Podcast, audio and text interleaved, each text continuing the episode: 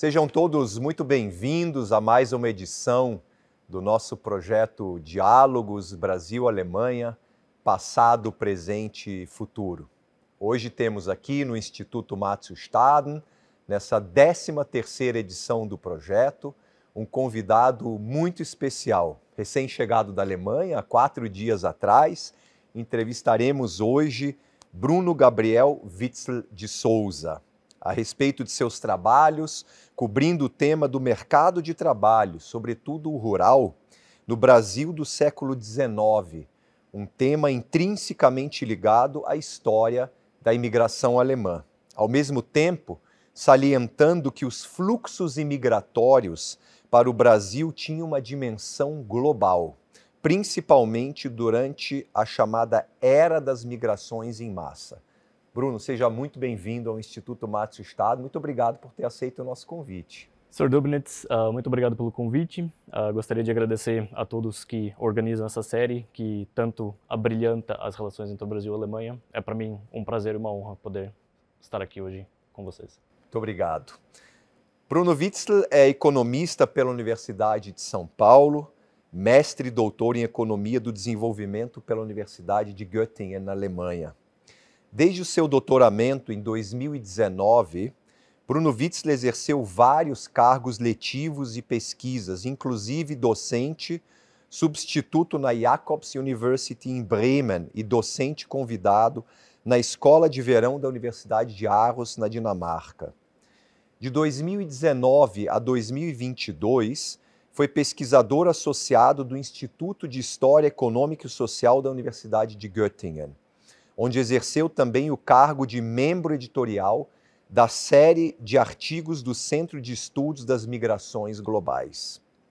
No mesmo período, foi co-diretor do projeto Trabalho, Imigração e Vivências em uma Plantation Brasileira, os arquivos da Fazenda Ibicaba, 1847 a 1975, em parceria com a Universidade da Califórnia, Los Angeles, a UCLA projeto agraciado no último dia 29 de julho com o prêmio Digital Humanities, Humanidades Digitais, categoria Divulgação Científica, no Congresso Mundial de História Econômica, a principal plataforma mundial de pesquisa nessa área. Parabéns, Bruno, por esse merecidíssimo prêmio.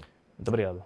Os trabalhos de Bruno Witzel abordam temas relacionados à imigração, mercados e contratos de trabalho, educação e acumulação de capital humano, sempre buscando conectar aspectos históricos às questões atuais do desenvolvimento econômico e social. Bruno, comecemos com uma primeira pergunta para quem nos assiste, para quem nos ouve. Um de seus trabalhos mais recentes é o artigo acadêmico Precedentes das Migrações em Massa: Políticas, Profissões e a Distribuição dos Estrangeiros na Província de São Paulo, 1872, que foi publicado na revista Economic History of Developing Regions, em 2022. Você pode nos dar um resumo desse seu trabalho?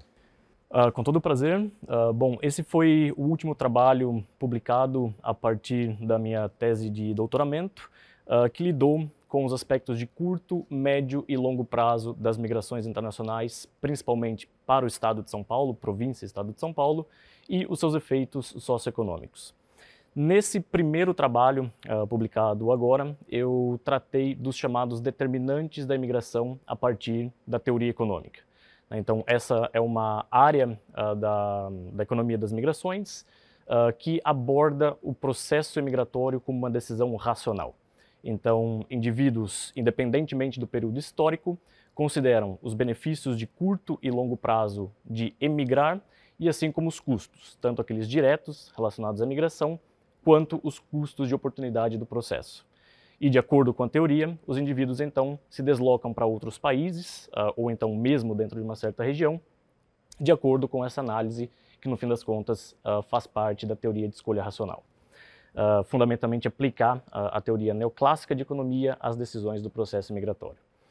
Esse é o arcabouço teórico desse trabalho e eu fundamentalmente usei novos métodos e dados estatísticos para determinar quais eram as regiões da então província de São Paulo uh, para as quais os imigrantes se locomoveram e quais seriam as razões. Né? Nós temos várias hipóteses, várias ideias, por exemplo, um nível mais alto de renda atrairia maior número de imigrantes, ou então as possibilidades diversas no mercado de trabalho, uh, ou então os custos de se locomover de região A para região B. Né? Então, há várias hipóteses e o objetivo desse trabalho foi exatamente testar, a partir de dados empíricos, uh, como uh, se deu esse processo de aglomeração dos estrangeiros no estado de São Paulo, ou então província de São Paulo, em 1872, que é o período anterior à Era das Migrações em massa para o Brasil.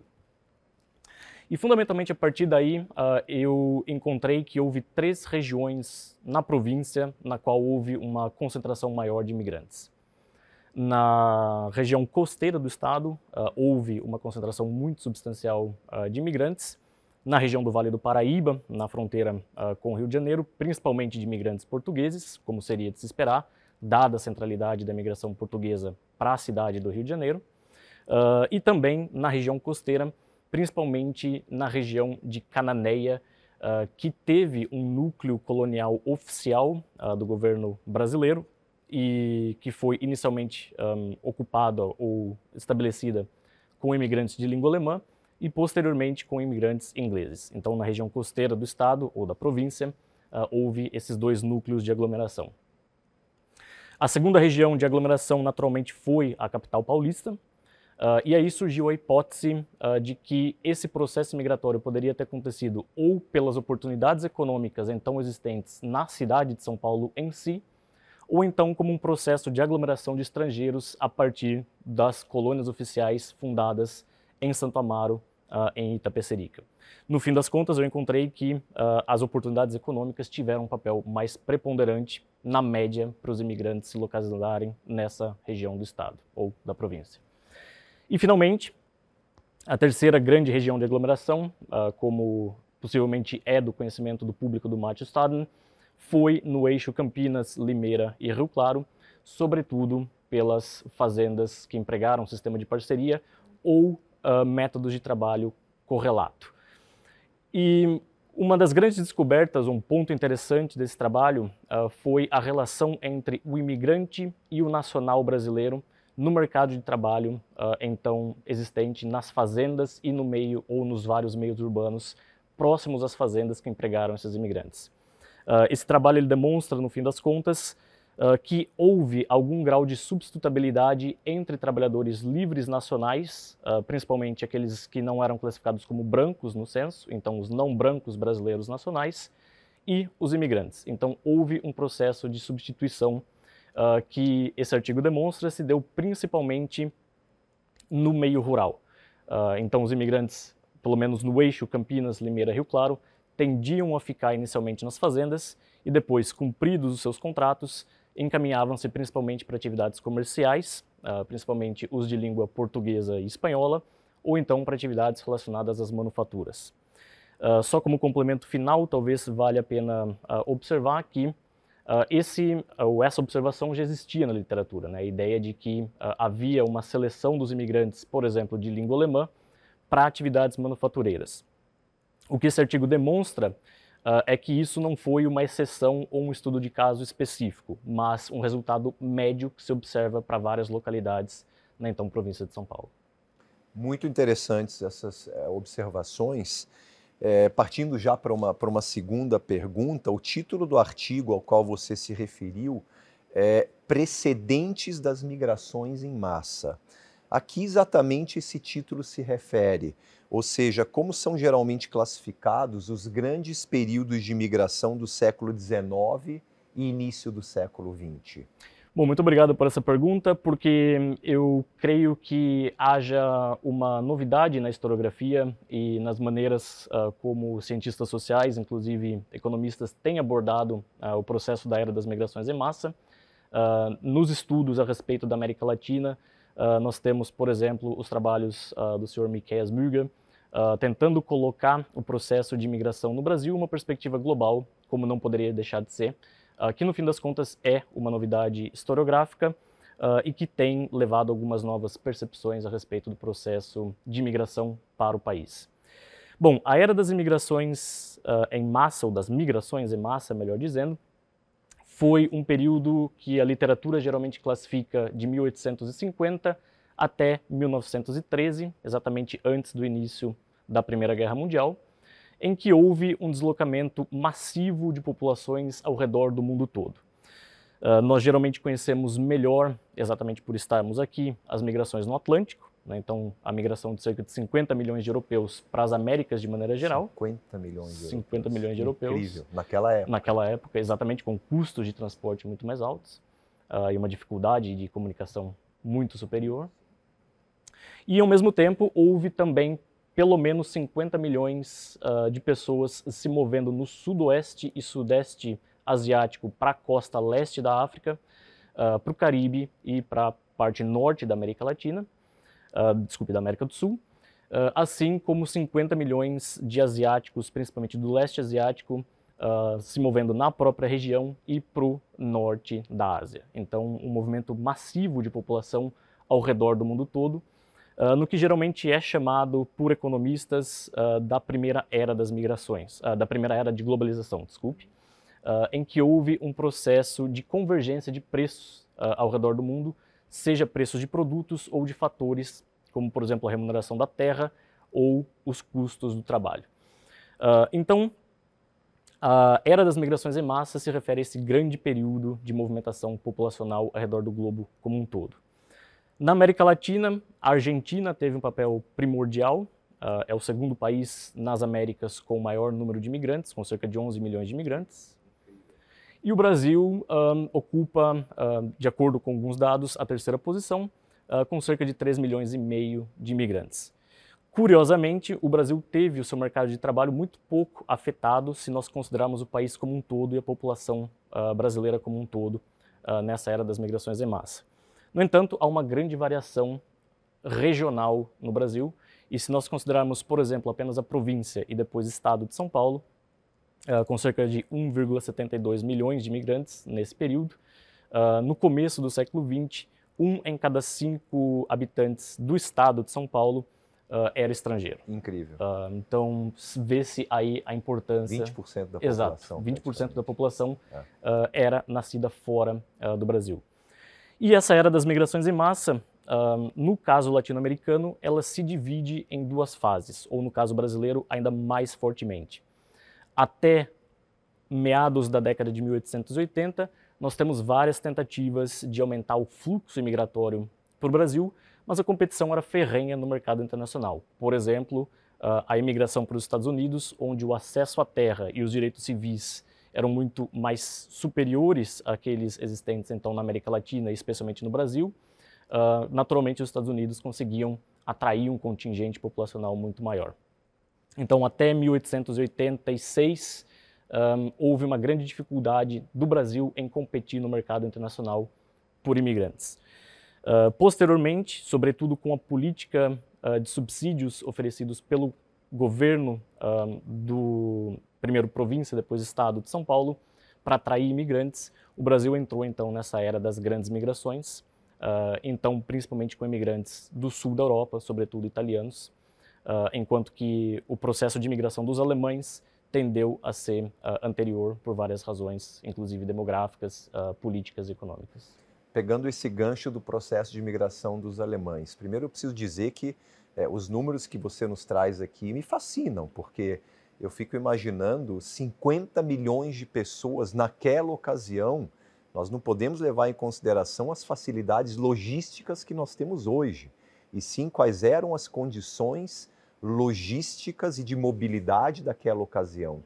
E mesmo assim, movimentos migratórios enormes, números de 50 milhões de pessoas, isso é, isso, isso é incrível, é equivalente a 25% da população brasileira hoje. Mas você falava dos alemães, Bruno. O que, que explica a grande presença de povos de língua alemã dentre os imigrantes antes da era das migrações em massa? Uh, Sr. Dubnitz, uh, eu retorno a essa questão em um momento, mas uh, talvez em complemento um, a essa estupefação com os dados, né, porque eles são realmente muito impressionantes.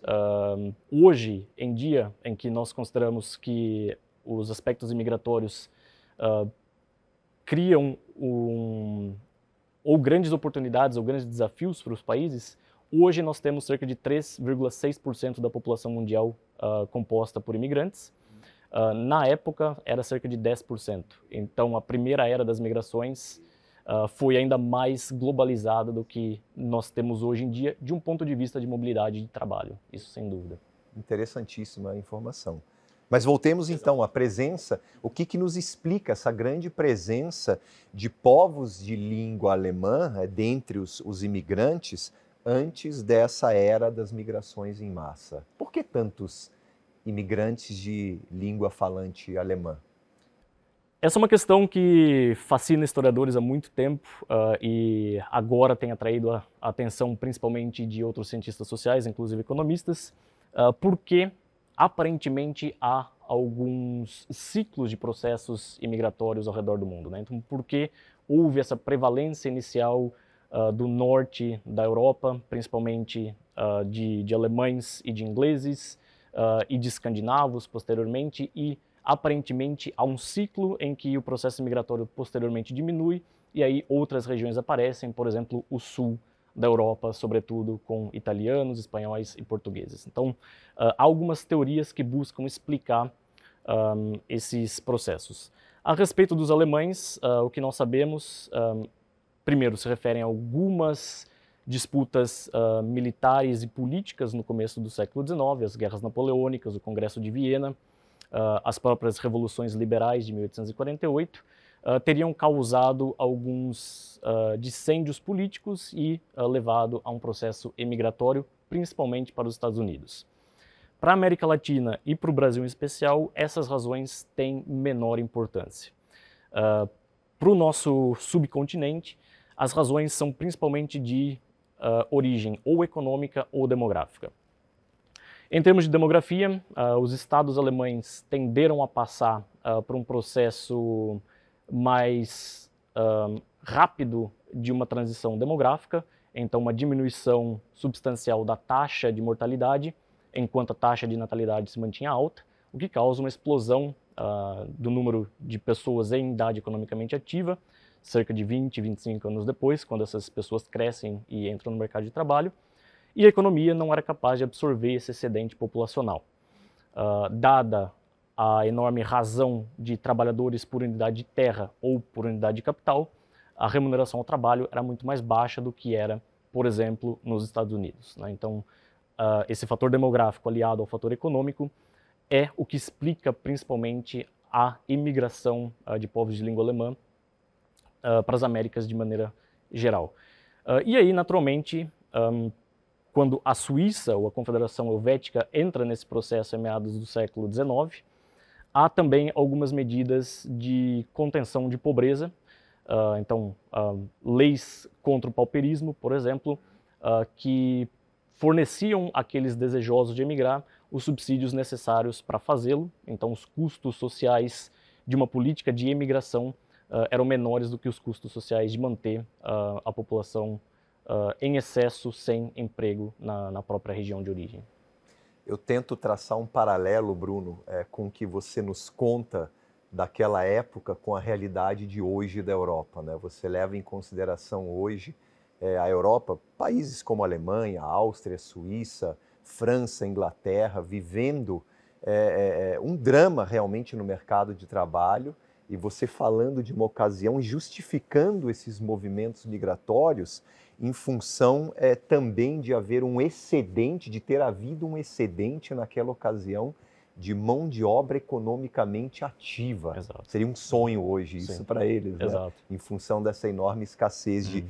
de mão de obra que está vendo em vários setores da, da economia na Europa, principalmente nesse período pós-pandemia. Uh, o, nosso, o nosso projeto ele, ele se chama é, diálogos Brasil-Alemanha, passado, presente e futuro.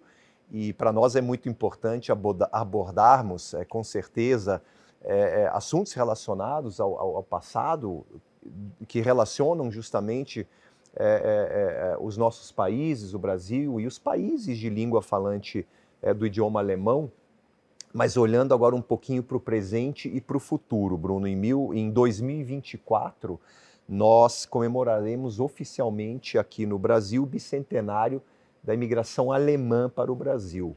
A data de 25 de julho ela marca o início dessas comemorações e refere-se à fundação da colônia de São Leopoldo, no Rio Grande do Sul. Você poderia nos contar um pouco sobre como essas colônias diferem da experiência paulista?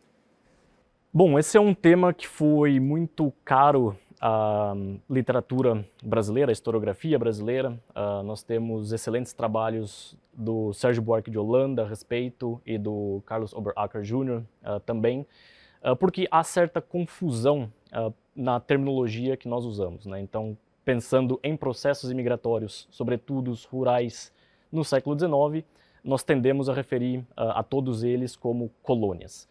Uh, mas há uma diferença muito substancial uh, entre regiões uh, brasileiras e no próprio, na própria província de São Paulo também diferenciações regionais e de políticas públicas.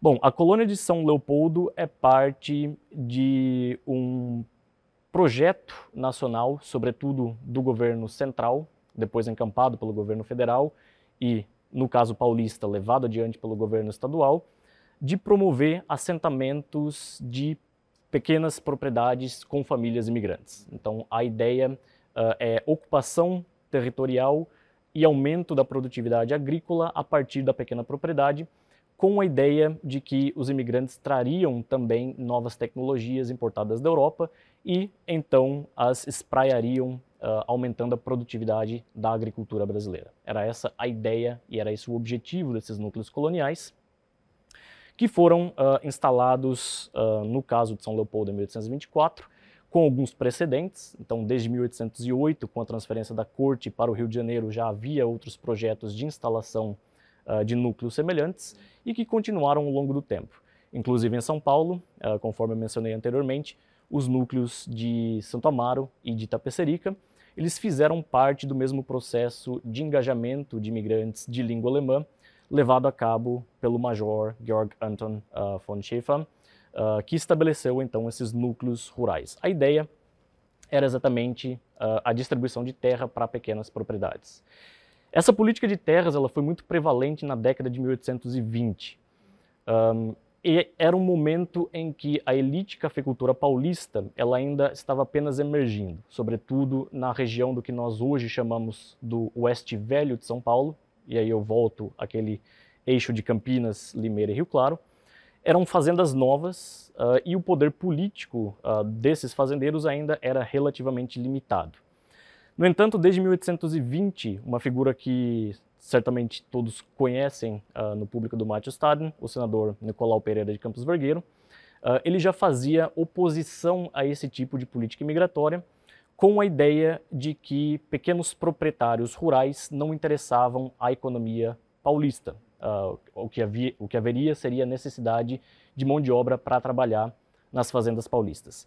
Claro que há um alto interesse aqui, sem dúvida alguma, mas os argumentos levantados na década de 1820 para debater a política de terra eles são realmente muito interessantes. Por exemplo, uh, por que o Estado brasileiro deveria financiar a vinda de imigrantes quando havia brasileiros sem terra que poderiam ocupar as mesmas regiões. Naturalmente que o senador Vergueiro uh, levanta esse tema de um ponto de vista muito mais retórico, mas certamente é uma questão uh, importante à época uh, e posteriormente.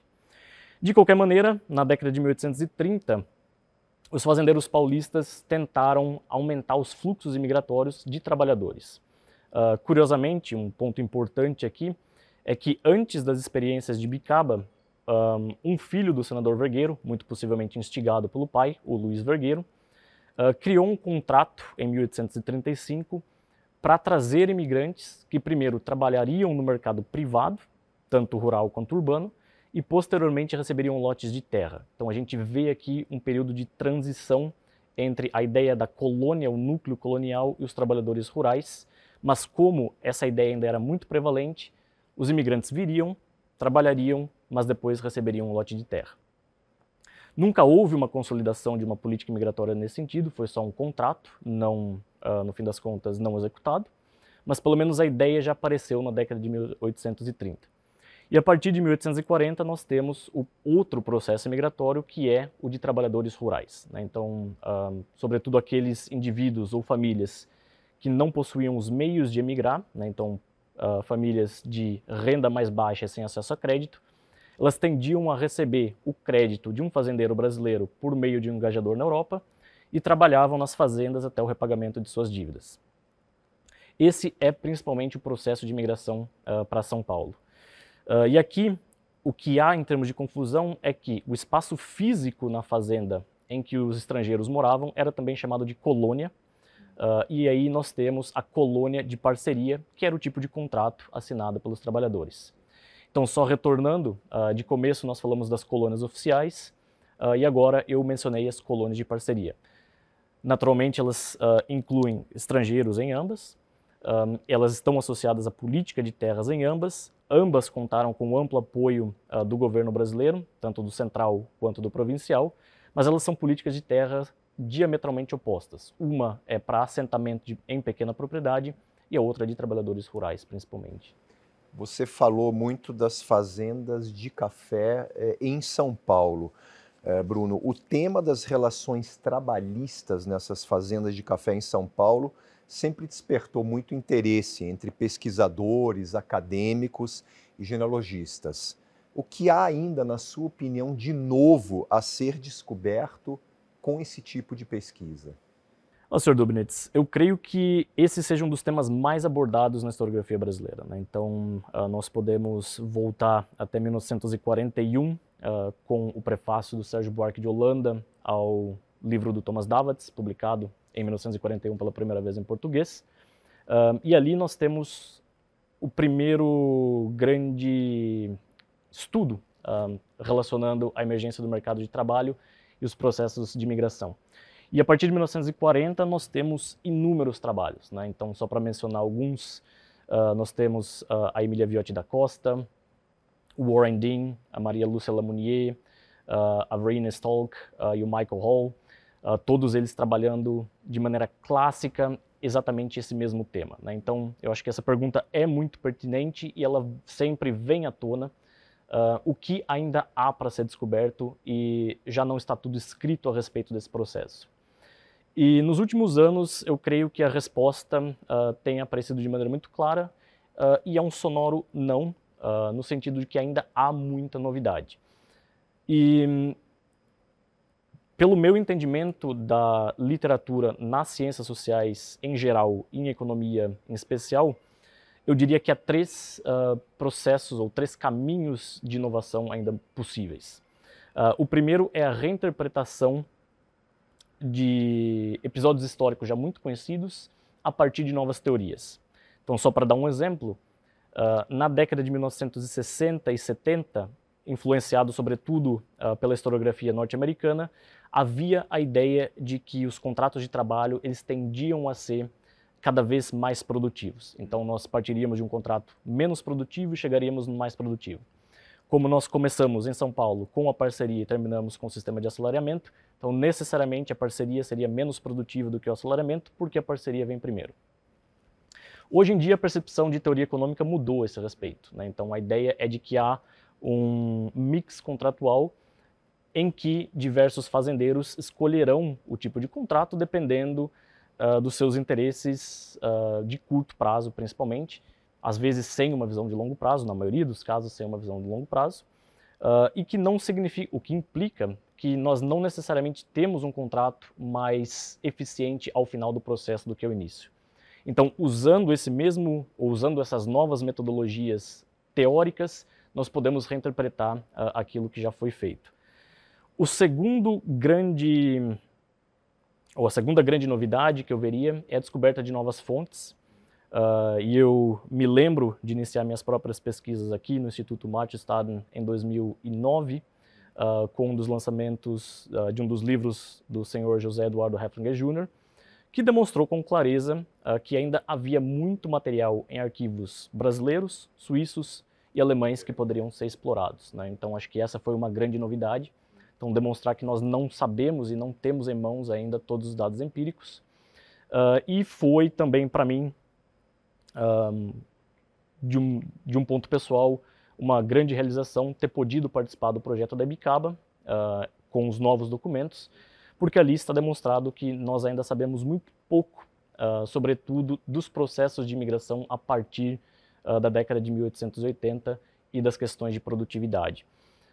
Então, eu acho que ainda há muita base empírica a ser descoberta. Né? Então, Ibicaba, eu creio que tenha sido só o começo, ainda haverá muitas fazendas com dados semelhantes, uh, que certamente nos fornecerão uma visão completamente, talvez não completamente diferente, mas certamente nova dos processos imigratórios para São Paulo em seu contexto global. Muito interessante, Bruno. Poderíamos estender esse tema e esse assunto por horas a fio ainda, em função da sua importância e da sua relevância, mas é, infelizmente precisamos caminhar aí para um, um final já da nossa entrevista, mas eu não poderia é, deixar de encerrar esse nosso tão agradável bate-papo aqui no Instituto Matsu Staden, é, questionando-lhe que, muito embora os seus trabalhos tenham um foco histórico, é muito interessante, muito profundo, a sua formação é em economia, e economia do desenvolvimento. Como esses temas se alinham, ou seja, a economia e a história, ou seja, há algo a aprender para a atual economia a partir dessas experiências históricas que nós acabamos de discutir aqui na, na nossa entrevista? Sr. Dubnitz, essa uh, é uma excelente pergunta porque se relaciona com uma observação sua uh, logo por volta da metade da entrevista uh, a respeito das relações, por exemplo, entre a migração no passado e os desafios europeus hoje em dia. Né? Então, acho que nós sempre podemos traçar paralelos muito claros entre as experiências históricas e os desafios econômicos e sociais existentes hoje em dia. Então, uh, de um ponto de vista comparativo, uh, eu diria que sempre há uh, essa possibilidade. A questão das imigrações, por exemplo, um, há sempre uma correlação entre o que aconteceu no passado e aquilo que nós observamos hoje em dia. Então, é sempre possível traçar esses paralelos.